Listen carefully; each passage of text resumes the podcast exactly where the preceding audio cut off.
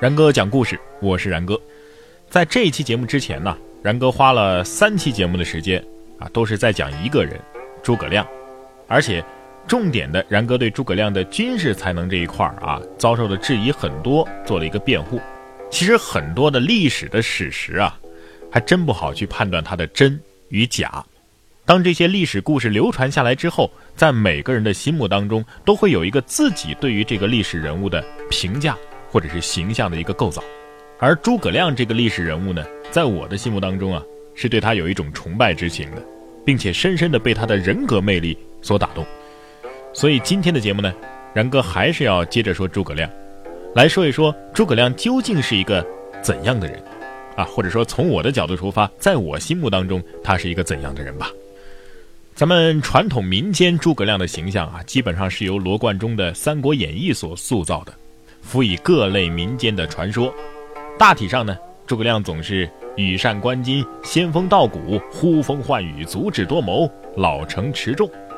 在京剧当中啊，这周瑜总是年少英俊，诸葛亮呢总是一把胡子，很少有人在意周瑜其实比诸葛亮还大了六岁呢。大体上，传统的诸葛亮啊，是咱们民间概念里的智者形象，大有妖道风范。鲁迅先生就总结过呀，罗贯中壮诸葛多智而近妖。可惜啊，这罗贯中我觉得他不是一个好粉丝啊，夸人也夸的跑偏了啊，相当于一粉顶十黑了。等这一代人咱们接触了一些正史之后，就会发现诸葛亮并没有《三国演义》当中说的那么厉害。于是呢，罗贯中苦心经营的妖道形象的诸葛亮一下子就垮台了。但是等一下啊。历史上真正的诸葛亮到底应该是怎样的呢？首先呐，罗贯中从来就没有认真的讨论过一个事实：诸葛亮他本来就不是一个老成持重的小老头。陈寿说了，诸葛亮可是身长八尺，这汉代的尺啊，一尺就是二十三公分，身长八尺的话，那就是一米八还多，可以说他是身材伟岸啊。而且在三国时期，大家都不那么高，《三国志》里。连太史慈都只有七尺七寸，也就是大概一米七七的样子，而诸葛亮在当时啊，身长八尺，容貌甚伟，意思就是又高又帅啊，而且少有一群之才，英霸之气。这周瑜的相貌好啊，天下皆知，然而史书上呢，也不过就是说，瑜长壮有姿貌。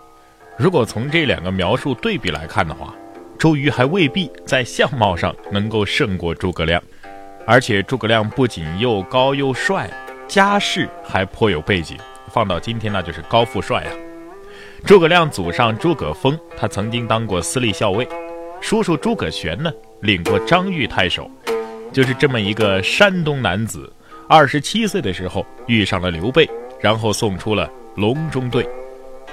话说，一千八百年后的今天。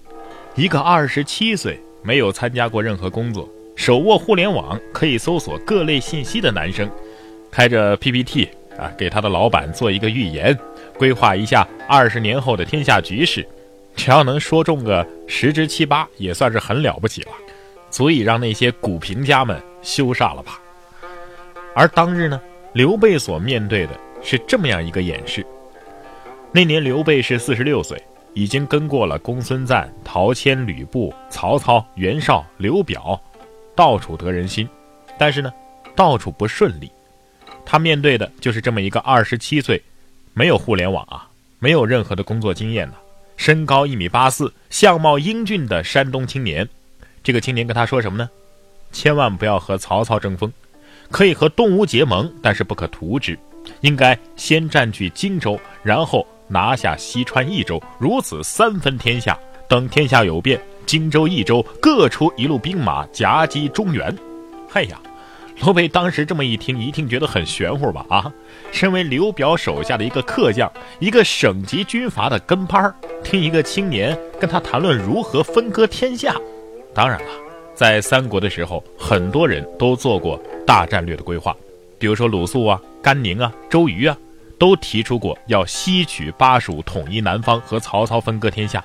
如果说论战略的宏伟程度，这几位的想法可都不下诸葛亮的隆中对。但是问题就在于，他们的构想始终只是一个构想，而诸葛亮的隆中对在整整十二年后完全的实现了。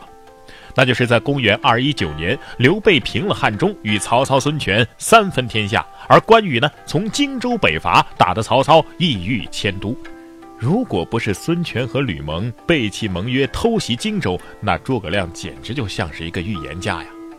在看着诸葛亮的构想一步一步的迈向现实的时候，刘备会不会偶尔也有一迷糊啊？觉得这诸葛亮是不是穿越来的？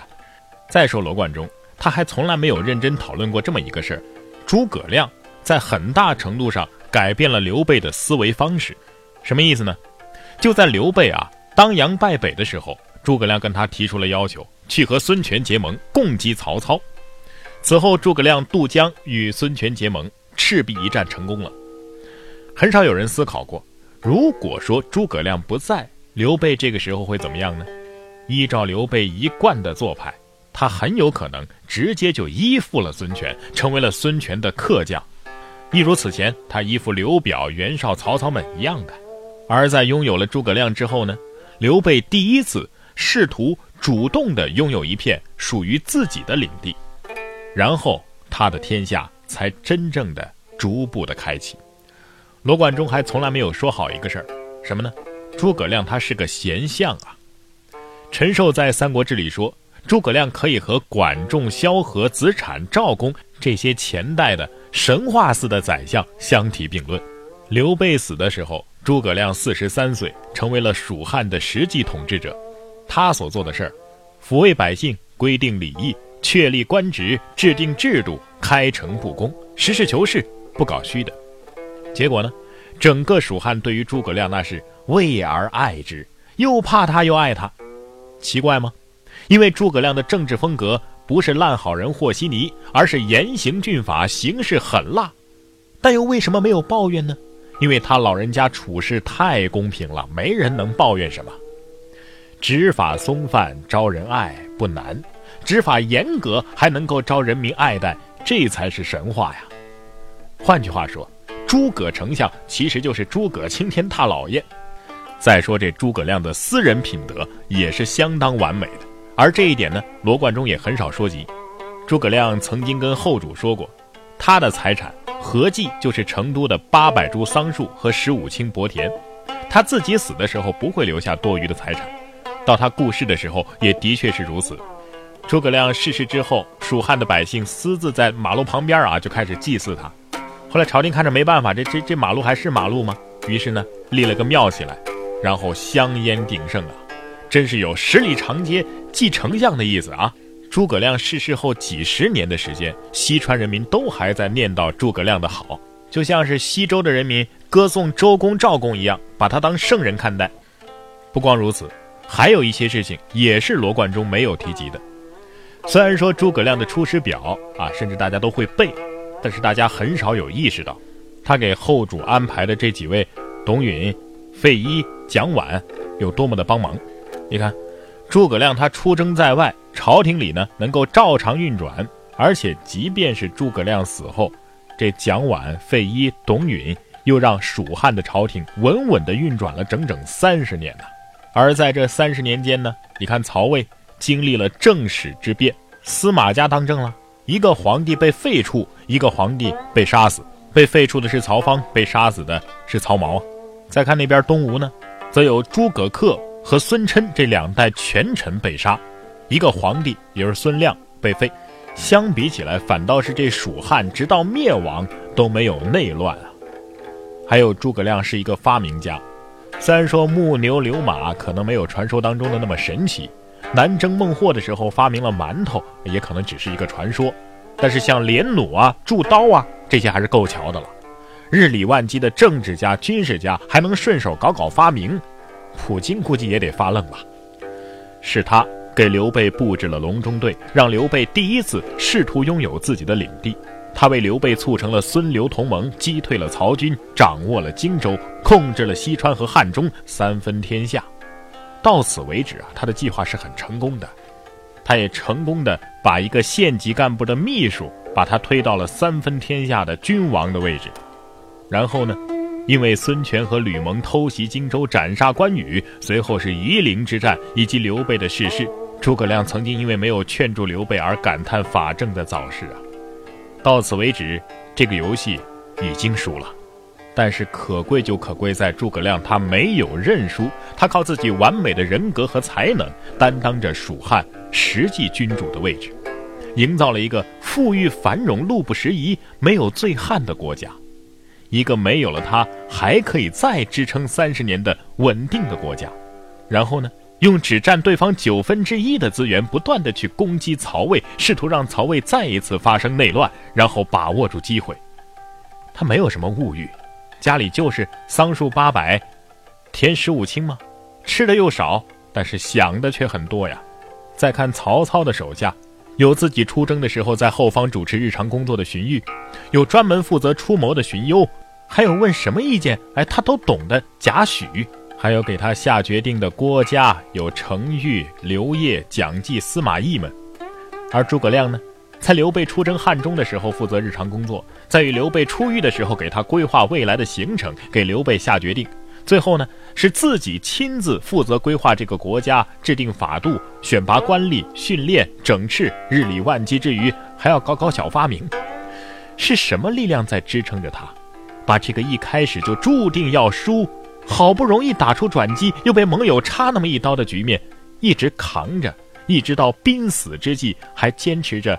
领着军队在西北渭水边缘进行战斗呢？我们不知道。